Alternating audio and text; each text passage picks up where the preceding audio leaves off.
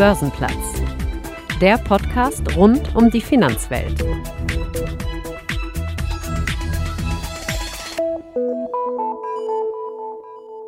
Hallo und herzlich willkommen am Börsenplatz. Ich bin Sven Schumann und ich freue mich sehr, dass Sie mit dabei sind. Am Finanzplatz Frankfurt gibt es eine Gruppe von Akteuren, die unter dem Begriff Auslandsbank zusammengefasst sind. Sie sind in der Regel Zweigstellen ausländischer Banken in Deutschland oder inländische Kreditinstitute, die sich im Mehrheitsbesitz ausländischer Banken befinden. Ihre Geschäftsmodelle, Dienstleistungen und Kompetenzen sind breit gefächert. Was sie alle verbindet, ist ihr internationaler Charakter. Ihre Bedeutung für den Finanzplatz geht weit über die Erfahrung an der Schnittstelle zu ihren Mutterländern hinaus. Viele von ihnen sind heute das, was man als eine Universalbank bezeichnet. Über eine solche Bank möchte ich heute sprechen und begrüße hierzu Lutz Diederichs. Er ist CEO von BNP Paribas Deutschland und verantwortet seit Januar 2017 das Geschäft der international aktiven Bankengruppe mit bundesweit rund 6000 Mitarbeitenden in zwölf Geschäftseinheiten. Vor seiner Ernennung zum Deutschlandchef von BNP Paribas war er als Vorstandsmitglied bei der Hypo Vereinsbank verantwortlich für das Firmenkundengeschäft und zuvor für das Corporate and Investment Banking. Herr Diederichs, ganz herzlich willkommen am Börsenplatz. Hallo Herr Schumann, freue mich, dass ich da bin. BNP Paribas ist nach Börsenwert die größte Bank der Eurozone. Anfang Februar hat die Bank die Prognosen der Analysten übertroffen und das beste Ergebnis ihrer Firmengeschichte eingefahren. Wie schafft man das trotz weiterhin niedriger Zinsen und trotz Pandemie?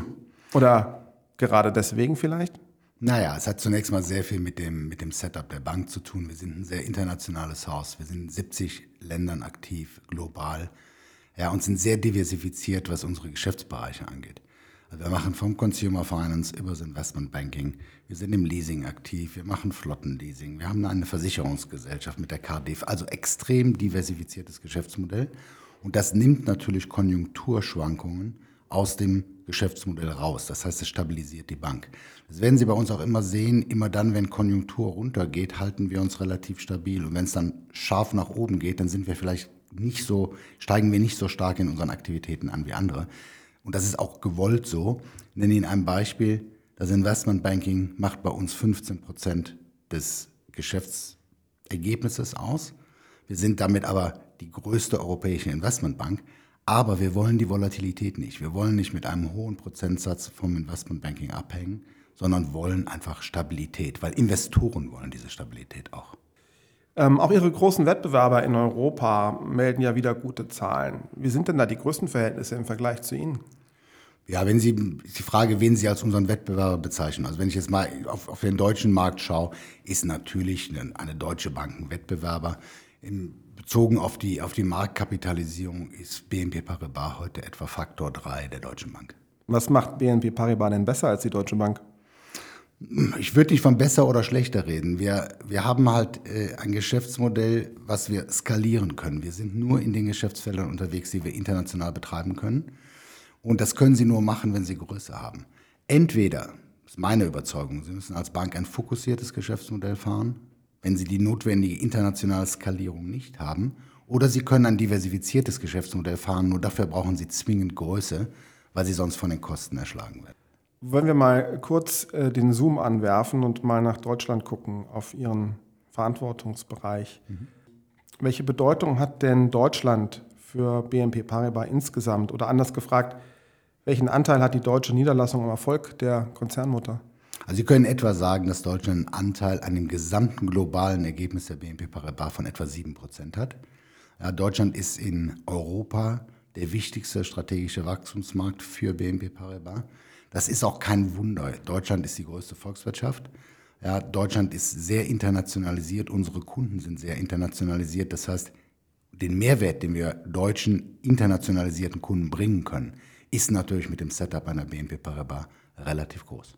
In der FAZ wurden Sie mit den Worten zitiert, dass Sie sich in Deutschland schon lange nicht mehr als Auslandsbank sehen. BNP Paribas ist seit 75 Jahren in Deutschland und als weltweit führende Universalbank fester Bestandteil des Finanzplatzes und der deutschen Wirtschaft. Wie viel DNA der französischen Mutter steckt da noch in der deutschen Organisation? Meine, Sie haben in Ihrer Frage im Grunde genommen schon, schon die Antwort vorweggenommen. Es ist natürlich so, dass wir als Niederlassung, wir sind rechtlich eine Niederlassung einer französischen SA. Inhaltlich, faktisch sind wir mit 6000 Mitarbeitenden in Deutschland und der Diversifikation, die wir in Deutschland haben. Wir haben die gleiche Geschäftsaufteilung, wie die Gruppe sie auch hat. Längst, längst ein, ein, ein deutsches Institut. Und BNP Paribas ist zutiefst europäisch. Wir sind, so wie wir französisch sind, sind wir belgisch über die BNP Paribas Fortis. Wir sind italienisch über die BNL. Und wir sind mittlerweile aufgrund der Größe von Deutschland auch deutsch geworden. Ich muss also nicht frankophil sein oder gar die französische Sprache beherrschen, um bei Ihnen arbeiten zu können. Absolut nein. Ich meine, es ist, ich will nicht verhehlen, es wäre wahrscheinlich von Vorteil. Ich bin nicht frankophil äh, und es funktioniert ganz prächtig, weil wir, weil wir auf Englisch miteinander reden. Sie haben ja gesagt, Sie haben 6000 Mitarbeitende in ganz Deutschland, die verteilen sich auf 19 Standorte, 1000 davon in Frankfurt, sagten mhm. Sie. Ähm, Ihr Geschäftsmodell ist ja stark diversifiziert, wie Sie eingangs schon erwähnt haben. Sie sind in zwölf Geschäftseinheiten aufgestellt und haben Angebote und Dienstleistungen für ja, eine breite Schar von Kunden, Privatkunden, Mittelständler, große multinationale Unternehmen ist es im Kern das, was man als Universalbank bezeichnet? Ich glaube, wenn der Begriff der Universalbank auf eine Bank zutrifft, dann auf BNP Paribas. Nun kann Universalbank auch viele Ausprägungen haben. Wir sind, wir sind vielleicht im Gegensatz zu manchen Wettbewerbern noch in sehr, in sehr vielen Nischen unterwegs, die nicht jeder unserer Wettbewerber bedient. Ich darf Ihnen zwei Beispiele nennen. Wir haben eine große Fleet Management Gesellschaft mit der Aval, die in Deutschland äh, mehr als 100.000 Fahrzeuge managt. Wir sind der größte Real Estate Broker, Real Estate Brokerage im Commercial Real Estate, was auch nicht jede Bank betreibt. Also das heißt, es gibt so ein paar, so ein paar Felder, wo wir relativ unique sind und wir dann natürlich nochmal eine stärkere Diversifikation haben und das für uns natürlich dann der Begriff der Universalbank wahrscheinlich noch ein bisschen stärker zutrifft als auf andere. Jetzt mag der Laie denken, wow, ganz schöner Gemischtwarenladen. Ähm, Sie sagten ja, als wir über Ihre Zahlen gesprochen haben, dass das mit das Geheimnis ihres Erfolges ist, ihre Diversifiziertheit. Ähm, und sie sagten auch, ähm, dass sie eine gewisse Größe brauchen in den jeweiligen Geschäftsfeldern, damit es funktioniert. Sind dann ihre zwölf Geschäftsbereiche, sind die denn alle in ihrer, sag ich mal, bezogen auch auf ihre Wettbewerber in einer Größenordnung unterwegs, wo sich das rentiert? Oder haben sie da immer auch so eine, eine Streichliste, wo sie sagen, das ist das nächste, was ich abstoßen muss? Also absolut. Wir haben, wir haben keinen Geschäftsbereich in Deutschland, den wir nicht international skalieren. Das heißt, wo wir, wo, wo wir unique sind. Wir haben aber einige Geschäftsbereiche, wo wir durchaus eine Nummer eins Position haben. Nehmen Sie unser Security Services Geschäft, wo wir Wertpapierdienstleistungen für Institutionelle abwickeln. Da haben wir eine klare, eine sehr klare Nummer eins äh, Position. Die Nummer zwei ist etwa halb, äh, halb so groß. Im Real Estate Brokerage sind wir, sind wir, Nummer, sind wir eine Nummer eins. Und wir sind der größte unabhängige Fleet Manager. Deutschland, in Deutschland ist das immer wichtig zu betonen, weil sie in Deutschland einen starken Automotive-Sektor haben und die Automobilhersteller eigene Fleet Management Gesellschaften haben. Deswegen betonen wir, wir sind der größte unabhängige Fleet Management Betreiber. Also es gibt viele, viele Bereiche, wo wir eine Nummer 1 Position haben. Es gibt in den meisten Bereichen haben wir eine Top 5 Position. Wie ist es denn an der Schnittstelle zum äh, Retail-Kunden? Also wie kann ich denn Kunde der BNP Paribas werden in Deutschland? Naja, Sie haben auf der, auf der reinen Retail-Seite haben wir zunächst mal ein Consumer, ein sehr starkes Consumer Finance-Geschäft, das zu den drei großen Geschäftsbereichen gehört, neben der Consorsbank DAP und neben dem Corporate Institutional Banking. Das sind die drei wirklich sehr großen Bereiche. Sie können zum einen als Retail-Kunde, als Consumer Finance-Kunde mit BNP Paribas in Kontakt kommen. Dann haben sie natürlich die Consorsbank, das ist eine, eine, eine, eine, digitale Brokerage-Bank, die aber eher im Fokus die Mass Affluent Clients und die Private Banking Kunden hat. Und wir haben da ein Geschäftsmodell, das ist relativ einzigartig, weil wir innerhalb der Consorsbank Private Banking anbieten. Das heißt, die, unsere Private Banking Unit ist in die Consorsbank integriert. Und wir haben daneben ein, eine Wealth Management Einheit in Frankfurt, die aber auch dezentral sitzt. Das heißt, bei uns kann der Private Banking Wealth Management Kunde wählen, ob er einen, den, den, den traditionellen Ansatz wählt, wo er einen physischen Betreuer hat, der mit ihm seine, seine Finanzplanung bespricht, oder er die digitalen Features einer Consorsbank äh, nutzen will. Und das ist, glaube ich, sehr, sehr wichtig. Sie müssen Kunden optionale Angebote machen. Und das macht die Consorsbank so spannend und das macht auch das Private Banking in der Consorsbank so spannend. Und damit sind Sie auch in Ihrer Direktbank intern divers aufgestellt. Also Absolut. Diversifizierung zieht sich durch Ihr gesamtes Geschäftsmodell. Absolut. Und Sie hatten, Sie, hatten, Sie hatten das vorhin angesprochen. Ähm, natürlich zögere ich darüber zu sprechen, ob, ob wir ein Covid-Gewinner wären. Ja, ich meine, niemand, niemand will und kann ein Covid-Gewinner sein.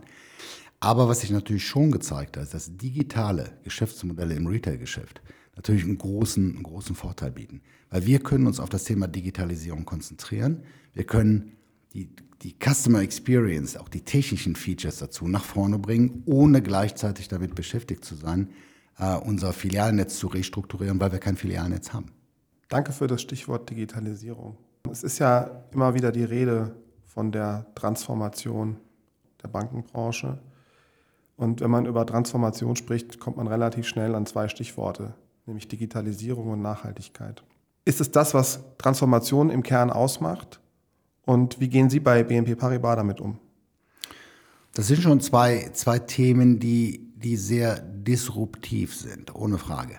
Das Nachhaltigkeitsthema ist ja eher ein, ein, ein gesellschaftliches und, und, und und gesamtwirtschaftliches Thema. Das ist ja kein bankenspezifisches Thema, wobei Banken beim Thema Nachhaltigkeit natürlich eine extrem wichtige Rolle einnehmen, nämlich indem wir in der Lage sind, Kapitalströme dahin zu lenken, wo sie vielleicht in die in nachhaltigere Investitionen fließen. Wir haben das, wir haben das sehr, sehr klar gemacht an vielen, vielen Beispielen. Darf ich Ihnen zwei nennen? Wir sind aus der Tabakindustrie komplett ausgestiegen. Das heißt, Sie werden bei BNP Paribas keine Asset Management Produkte mit tabakproduzierenden Unternehmen finden. Sie werden keine, keine Kredite an tabakproduzierende Unternehmen finden bei uns. Wir, sind, wir, wir haben uns von den Kundenverbindungen getrennt, die mit der Abholzung des Regenwaldes zu tun haben. Das heißt, man muss nicht nur sagen, was man will, sondern man muss auch ganz klar sagen, was man nicht will. Ähm, vor dem Hintergrund, wenn ich, wenn ich den Einschub machen darf, das Thema, der Zusammenhang zwischen der Finanzierung der grünen Transition und dem, und dem europäischen Kapitalmarkt, der wird in Deutschland meines Erachtens zu wenig gesehen. Wir werden Kapitalmarkt, einen wirklich echten europäischen Kapitalmarkt brauchen, um die gewaltigen Investitionen, die beim Thema Sustainability auf uns zukommen. Wir gehen in Deutschland aus von Schätzungen von etwa 6000 Milliarden bis 2045. Das wird aufgrund der Limitierung von Banken im Eigenkapital nicht nur über Bankkredite gehen. Das wird nicht nur aufgrund der Staatsverschuldung, die wir überall sehen, über über, über, über Support durch, äh, durch die jeweiligen Nationalstaaten oder durch die EU gehen. Das wird auch über Eigenkapital gehen müssen. Und dafür ist natürlich der Kapitalmarkt und die Börsen ein besserer Distributions- und Allokationsplatz, ähm, als, wir das, als wir das ohne einen funktionierenden Kapitalmarkt hinbekommen. Das heißt, um mehr Anleger, auch Privatanleger, in diese Investments reinzubekommen, ist ein funktionierender europäischer Kapitalmarkt notwendig. Zum zweiten Teil Ihrer, Ihrer Frage. Der Punkt ist natürlich der, wenn Sie schon per se ein digitales Retail-Geschäftsmodell haben, dann ist die Transformation und die Transition nicht ganz so groß wie bei Banken, die natürlich gleichzeitig noch die Restrukturierung ihrer, ihrer, ihres Filialnetzwerkes machen müssen. Das heißt, wir können uns voll auf das Thema Digitalisierung konzentrieren, weil wir per se schon mit Digitalbanken im Retail-Geschäft unterwegs sind. Das macht es für uns vielleicht den Weg ein bisschen kürzer. Dennoch ist es natürlich auch für uns wichtig, dass wir in der Consorsbank, in der DAB, in Consumer Finance, in all den Bereichen, wo wir im Retail-Geschäft Digitalisierung vorantreiben müssen, das, das sehr konsequent tun und das machen wir.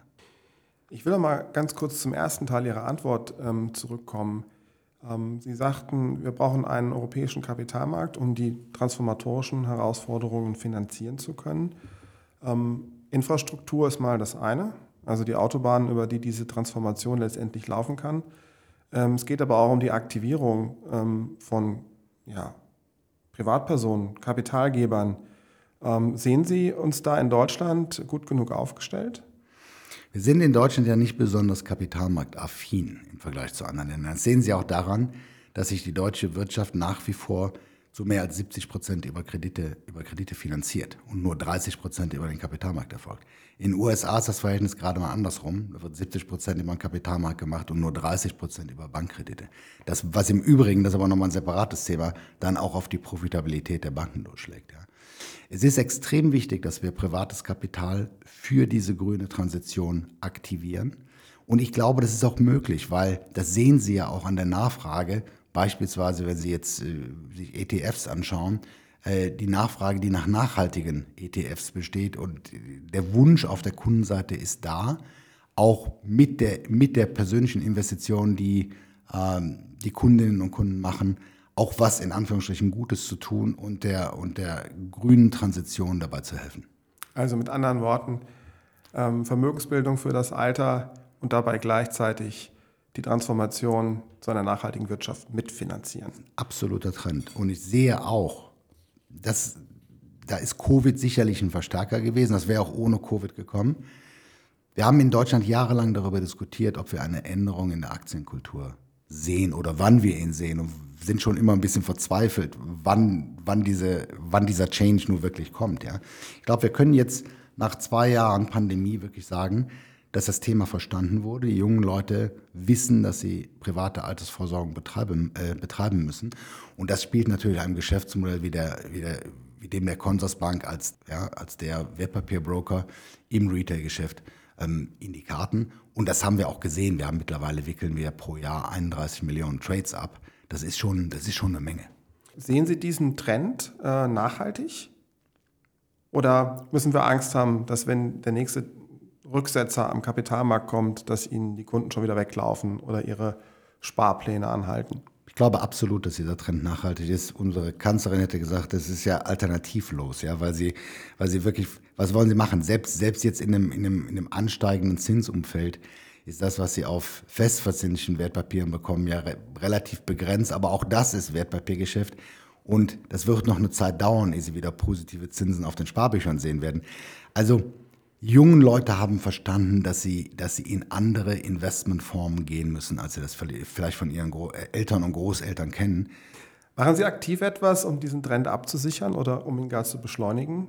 Naja, wir engagieren uns vielfältig. Das Thema Finanzbildung ist oft diskutiert worden in Deutschland, ist für mich eines der zentralen Themen.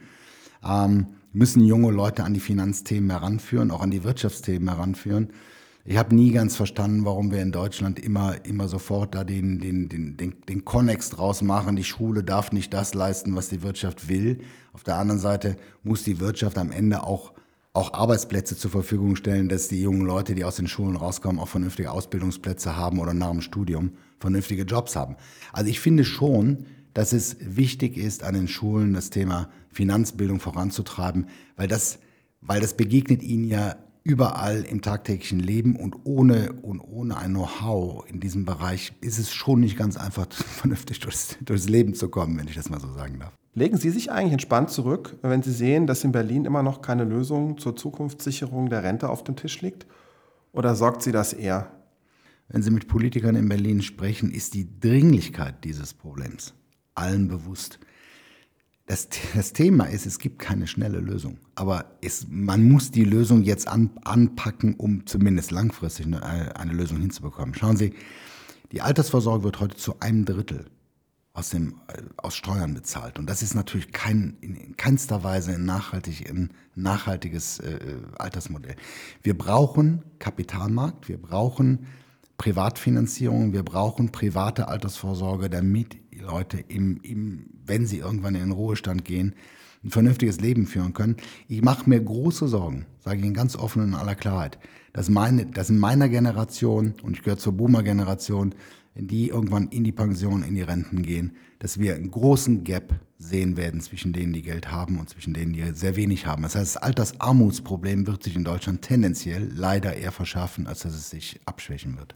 Ja, auf der einen Seite das Altersarmutsproblem, auf der anderen Seite die Generation, die noch in Lohn und Brot steht und die das finanzieren muss und gleichzeitig kein Geld mehr übrig hat, sage ich mal so, provokant, um selbst für das Alter vorzusorgen.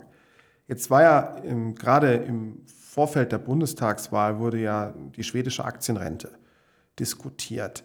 Ähm, man kann ja fast schon froh sein, dass überhaupt das Wort Kapitaldeckung im Kapitel zur Altersvorsorge ähm, in den Koalitionsvertrag geraten ist. Wie bewerten Sie das? Es ist zwingend notwendig, dass wir ein, Alters, ein Altersvorsorgemodell haben, wie es die Schweden haben oder wie wir es auch aus Norwegen kennen. Ja, wenn, man, wenn, wenn man sich anschaut, welche Summen pro Person in dem norwegischen Staatsfondsmodell, das, ich meine, bei, dem, bei der Größe des Landes Norwegens der größte Staatsfonds der Welt, was da, was da erzielt wird pro Kopf, das ist erheblich und das ist wirklich ein Riesenunterschied zu den klassischen staatlich finanzierten äh, äh, Altersvorsorgemodellen. Wir, wir, wir werden da kreativer werden müssen, wir werden da flexibler äh, werden müssen und wir werden es den jungen Leuten alleine nicht aufdrücken können. Wenn zusätzlich noch, und das ist ein Thema, das haben wir noch gar nicht angesprochen, zusätzlich noch eine eigene Immobilie für junge Leute unerschwinglich wird, dann haben wir einen massiven sozialen Sprengstoff zwischen Jungen und Alten und den müssen wir in irgendeiner Form auflösen. Und der kann nur in der Weise aufgelöst werden, dass die, dass die Älteren auf Teile ihres Wohlstands verzichten, damit wir den Jungen irgendwie noch eine vernünftige Zukunft sicherstellen können. Es gibt ja nun andere Häuser am Finanzplatz, ohne da Namen zu nennen, die kritisieren durchaus lauthals die Zinspolitik ähm, der ja unabhängigen EZB. Von Ihnen hört man diese Worte nicht. Haben Sie sich bereits unabhängig gemacht vom Zins? Man kann natürlich die EZB-Politik kritisch sehen. Man darf dabei aber nicht vergessen, dass wir alle auch an unseren Geschäftsmodellen arbeiten müssen. was ich nicht mag oder was wir nicht mögen, ist ein, ist ein einseitiges EZB-Bashing bei eigenen Versäumnissen im Geschäftsmodell. Man kann die EZB-Politik derzeit kritisch sehen. Auf der anderen Seite müssen sich deutsche Banken, deutsch kleingeschrieben, ja, natürlich immer vorwerfen lassen, dass sie zu sehr und zwar überproportional stark am Zinsgeschäft hängen, auch überproportional stark zu anderen europäischen Ländern, nicht nur im Vergleich zu den Amerikanern. Wir haben etwa eine Zinsabhängigkeit von 73 Prozent in Deutschland. Und das schlägt natürlich auch auf die Profitabilität, weil Zinsgeschäft heißt im Wesentlichen äh, Kredite und Deposits. Auf der Depositseite wissen wir alle, dass sie in den letzten Jahren kein Geld verdienen konnten, sogar sogar für die, für die Überschussliquidität, die sie hatten, bei der EZB Geld bezahlen mussten. Ähm, auf der Kreditseite ist es so, dass das natürlich Eigenkapital der Bank belastet. Das heißt, Sie haben sofort einen Impact auf die Profitabilität. Wenn Sie, das ist ein großer Unterschied, ob Sie zu 73 Prozent am Zinseinkommen hängen oder wie wir eine 50-50-Relation haben oder wie amerikanische Investmentbanken sogar eine 20 oder 30 Prozent Relation nur am Zinsgeschäft haben, das ist sofort ein Profitabilitätshebel und das macht die Bank natürlich dann insgesamt auch für Anleger attraktiver. Um das nochmal ganz kurz zu rekapitulieren, Ihre Diversifikation, also nicht alle Eier in einem Korb und eine gewisse Unabhängigkeit ähm, auch vom, ja, vom Zins plus Ihre, Ihr Fortschritt in der Transformation ähm, ist mit auch Erklärung für ihre guten Geschäftszahlen. Ohne Frage. So kann man es, glaube ich, ganz gut zusammenfassen. Nun geistert am Finanzplatz Frankfurt und nicht nur da übrigens eine Angst vor dem Fachkräftemangel umher. So, wenn man jetzt den Blick auf tatsächlich den Finanzplatz Frankfurt wirft, dann lohnt, es, lohnt immer ein Blick in die jährlich erscheinenden Finanzplatzstudien der Hessischen Landesbank Helaba die äh, dort regelmäßig auch einen Blick auf die Beschäftigtenzahlen wirft. In der jüngsten Studie, die auch ähm, im Februar veröffentlicht worden ist, sieht man, dass 2020 und 2021, also in den Pandemiejahren, tatsächlich die Beschäftigung am Finanzplatz Frankfurt gestiegen ist. Ein Erklärungsansatz ist tatsächlich die Transformation. Ich stelle mir das so vor, dass irgendwie alte Geschäftsmodelle noch existent sind, dort Menschen arbeiten, die langsam durch Fluktuation ausscheiden und man gleichzeitig auf der anderen Seite neue Geschäftsmodelle etabliert und dort eben Menschen mit den passenden Skills einstellt. Sehe ich das richtig oder liege ich da völlig auf dem Holzweg? Ich glaube, das ist ein Argument. Es gibt keine Monokausalität bei dem Thema. Das zweite Argument ist natürlich, ohne Frage, der Brexit. Es gibt Banken, die im Zuge des Brexits große Teile ihrer Geschäfte nach Frankfurt, auch nach Paris, aber auch nach Frankfurt verlagert haben. Das ist der zweite Effekt. Und ich denke, dass der Fachkräftemangel, der wird anhalten. Und wir sehen das auch, dass gerade in so Bereichen, die früher gar nicht so am Markt so nachgefragt werden, waren, nehmen Sie zum Beispiel einen Bereich wie Compliance, wie Legal, wie Risk, dass dort ein großer Run auf, auf, auf Mitarbeitende besteht. Und das spüren wir auch selbst mit der zunehmenden Visibilität, die wir in Deutschland haben, sind unsere Mitarbeitenden natürlich auch für andere attraktiver geworden. Das ist die eine Seite der Medaille. Die andere Seite ist aber auch, dass wir mit der zunehmenden Visibilität es einfacher haben, Mitarbeitende anderer Banken oder aus anderen Sektoren auch zu erreichen. Ich glaube, insgesamt wird sich das Profil ändern. Heute haben wir noch eine Dominanz von Betriebs- und Volkswirten und Leuten mit bankspezifischem Wissen, das wird natürlich sukzessive einfach auch ersetzt durch Leute mit tiefen IT-Kenntnissen, Wir werden sehr viele Wirtschaftsinformatiker brauchen. Wir werden auch viele Data-Analysten brauchen. Ja, das Thema Data Analytics spielt ein, ist, ein, ist ein Riesenthema. Das heißt, wir werden grundsätzlich andere Profile brauchen in der Zukunft. Und das hat natürlich auch einen großen Impact auf unser, auf unser Recruiting. Also Sie sind in einem starken Wettbewerb mit anderen Akteuren am Finanzplatz. Wie machen Sie sich da hübsch? Warum soll ich zur BNP Paribas kommen? Als zunächst mal glaube ich, dass, dass, dass, dass Bewerberinnen und Bewerber heute nicht mehr zwingend am, Finanzplatz, am Finanzplatz Frankfurt sein müssen. Das ist natürlich eine klare Covid- und Post-Covid-Situation. Hm, wir sehen das ganz gut. Schauen Sie, wenn, wenn Sie heute, wir haben Mitarbeitende in, in, in Nürnberg über die Consorsbank, da haben wir etwa 12, 1200 Mitarbeitende. Die waren früher relativ, relativ gecaptured in einem Arbeitsmarkt in Nürnberg, der ein völlig anderer ist als der Arbeitsmarkt in Frankfurt oder ein Arbeitsmarkt in München. Covid hat dazu geführt, dass wir diese Mitarbeiter auch der, der, Standort Frankfurt und auch der Standort München attraktiv ist, wenn sie nicht mehr jeden Tag in der Woche da sein müssen. Wir haben in Deutschland sowieso ein Mobilitätsproblem. Ja, nicht nur, und das wäre völlig falsch, da ein Fingerpointing Richtung, Richtung junge Leute zu machen. Ich glaube, das war in unserer Generation so viel anders auch nicht. Die Leute, die Leute in Deutschland sind grundsätzlich nicht so mobil wie in anderen Ländern. Das hat damit zu tun, weil wir dezentrale Strukturen haben und weil sie tolle Jobs in Stuttgart wie in München, wie in Hamburg, wie in Berlin finden können was in anderen Ländern nicht der Fall ist. Frankreich beispielsweise findet eine sehr starke Konzentration auf Paris statt. Das heißt, erstens, wir müssen die Leute nicht mehr zwingend in Frankfurt recruiten. Zweitens, und gerade bei den IT-Leuten, ist das Thema Remote Working so sehr im Vordergrund, dass sie sagen, wenn wir darüber nicht diskutieren können und wenn ich jeden Tag in der Bank physisch da sein soll, dann brauchen wir gar nicht anfangen zu reden. Das heißt, diese Modelle, diese Post-Covid-Modelle, die sind grundsätzlich, werden die, werden die erhalten bleiben. Wir sind da sehr, wir sind da sehr weit nach vorne gegangen. Wir haben gesagt, jeder, jeder Mitarbeitende, egal welche Funktion, in welcher Position, kann mindestens zwei Tage von zu Hause arbeiten. Ja, in Abstimmung mit der Führungskraft mehr. Aber wir wollen auch, dass diejenigen, die fünf Tage in die Woche in die Bank kommen wollen, oder auch manchmal sogar am Wochenende in die Bank kommen wollen, dass sie, dass sie das können. Wir wollen keinen Druck ausüben, dass Leute zu, von zu Hause arbeiten müssen, aber auch nicht äh, den, den, äh, das Postulat haben, dass sie in die Bank kommen müssen. Von daher, und da sind wir bei dem, bei dem, bei dem Recruiting-Thema, maximale Flexibilität ist das Thema. Und das ist nicht, ich, ich, ich mag das nicht, wenn, wenn, wenn, wenn aus meiner Generation und auch aus einer noch älteren Generation von der sogenannten Schneeflöckchen-Generation gesprochen wird. Das ist meines Erachtens nicht, nicht fair und nicht in Ordnung. Die haben eine andere Balance, die haben eine andere Sichtweise darauf und sie müssen heute, wenn die junge Leute ähm, für die Bank gewinnen möchten, dann müssen sie einfach Angebote machen. Wie läuft heute so ein typisches Bewerbergespräch ab? Die, die jungen Leute fragen nach, nach Werten. Die wollen wissen, was ist die Positionierung der Bank beim Thema Sustainability. Und zwar nicht nur, äh, seid ihr irgendwie dabei, sondern was macht ihr konkret? Da müssen sie eine klare Antwort drauf haben. Das zweite Thema ist das Thema äh, Remote Working.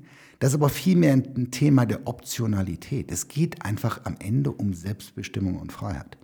Und wenn das Bedürfnis nach Selbstbestimmung und Freiheit da ist, dann werden wir dieses Bedürfnis erfüllen müssen oder wir werden schlicht und ergreifend keine ambitionierten, jungen, guten Leute mehr bekommen. Das ist extrem wichtig und da müssen wir uns anpassen. Und wer glaubt, er könnte, er könnte den jungen Leuten heute vorschreiben, wie sie zukünftig zu leben haben, der ist aus, aus meiner Sicht total auf dem Holzweg. Lassen Sie uns mal zum Thema Diversität kommen. Ist das, wenn Sie im Recruiting-Prozess sind, auch ein Kriterium bei Ihnen? Das ist eines der ganz wesentlichen Kriterien. Also ohne Frage, das ist ein, das ist ein Top-Thema und zwar nicht, und zwar nicht so ein MeToo-Thema, weil alle auf den, auf den Zug aufgesprungen sind, sondern das ist auch wichtig, um die Kultur eines Hauses zu prägen. Das ist im Übrigen auch, ich hatte vorhin darüber gesprochen, was, was junge Leute äh, wissen wollen. Die wollen wissen, Sustainability habe ich gesagt, Remote Working. Und das dritte Thema ist, was, was tut ihr konkret beim Thema äh, Diversität? Wir haben eine Initiative, vielleicht ein Beispiel, wir haben eine Initiative in, in, in Frankreich unterschrieben, und zwar alle Top 100 globalen Führungskräfte haben unterschrieben, dass wir nur auf Podien gehen, wenn mindestens eine Frau auf dem Podium sitzt. Ich habe Veranstaltungen schon abgesagt, weil das reine Männerformate waren. Das machen wir nicht. Wir wollen damit einfach do dokumentieren und demonstrieren, dass wir, dass für uns Diversität nicht einfach eine, eine Marketingblase ist, sondern wir ganz konkret dahinter stehen und wir Dinge auch wirklich nicht tun, wenn das Thema Diversität äh, nicht, äh, nicht eingehalten wird von, von Veranstaltern. Das ist für uns elementar. Und wissen, was mich dann ausstellt? Dann wird oft gesagt, und, und daran glaube ich ehrlich gesagt nicht so sehr, ich möchte es aber erklären. Es wird oft gesagt, diverse Teams sind erfolgreicher. Ja? Da habe ich eine gewisse Skepsis. Und zwar deshalb, weil ich die Befürchtung habe, dass Korrelation und Kausalität verwechselt wird. Es gibt eine Korrelation in der Tat, dass Organisationen, die divers aufgestellt sind, erfolgreicher sind. Aber die Kausalität, ob es deswegen ist, weil sie divers aufgestellt sind, das weiß ich nicht. Ich glaube einfach, dass, dass, dass Organisationen, die sich um das Thema Diversität kümmern, auch in anderen Bereichen wahnsinnig innovativ sind. Und deswegen, und deswegen wird der Rückschluss geschlossen, ähm, diverse Teams sind erfolgreicher. Aber ich würde folgende, folgende Kausalität machen. In Organisationen, wo Diversität gelebt wird, da trifft man auch in anderen Bereichen auf ein sehr innovatives Umfeld. Und das macht die Organisation insgesamt, auch das Thema Diversität, aber nicht nur, erfolgreicher. Wie dokumentieren Sie das im Bewerbungsprozess glaubwürdig? Naja, wir schauen uns an, wir, wir haben klare, klare Quoten in, in, in, bestimmten, in bestimmten Ebenen, die wir erfüllen wollen im Zeitablauf. Und das bekommen Sie nur hin, das bekommen Sie nur hin, wenn Sie, wenn Sie auch bewusst äh, Frauen einstellen. Wir haben zum Beispiel eine große Initiative, die heißt Gender, Gender Pay Gap, ja, wo wir einfach uns klar analysieren, was ist der, was der Gehaltsunterschied zwischen Männern und Frauen. Und den schließen wir über die Gehaltsaktionen, dass wir, dass wir mehr, mehr äh, Gehaltserhöhungen den Frauen zukommen lassen, um diesen Gender Pay Gap so schnell wie möglich zu schließen. Ganz herzlichen Dank für das Gespräch. War mir eine Freude. Vielen Dank, Herr Schumann. Und damit endet diese Folge auch schon wieder. Danke, dass Sie mit dabei waren. Wenn Sie Spaß beim Zuhören hatten, freue ich mich über eine positive Bewertung oder eine Empfehlung. Börsenplatz, der Podcast rund um die Finanzwelt, ist ein Podcast der Gruppe Deutsche Börse.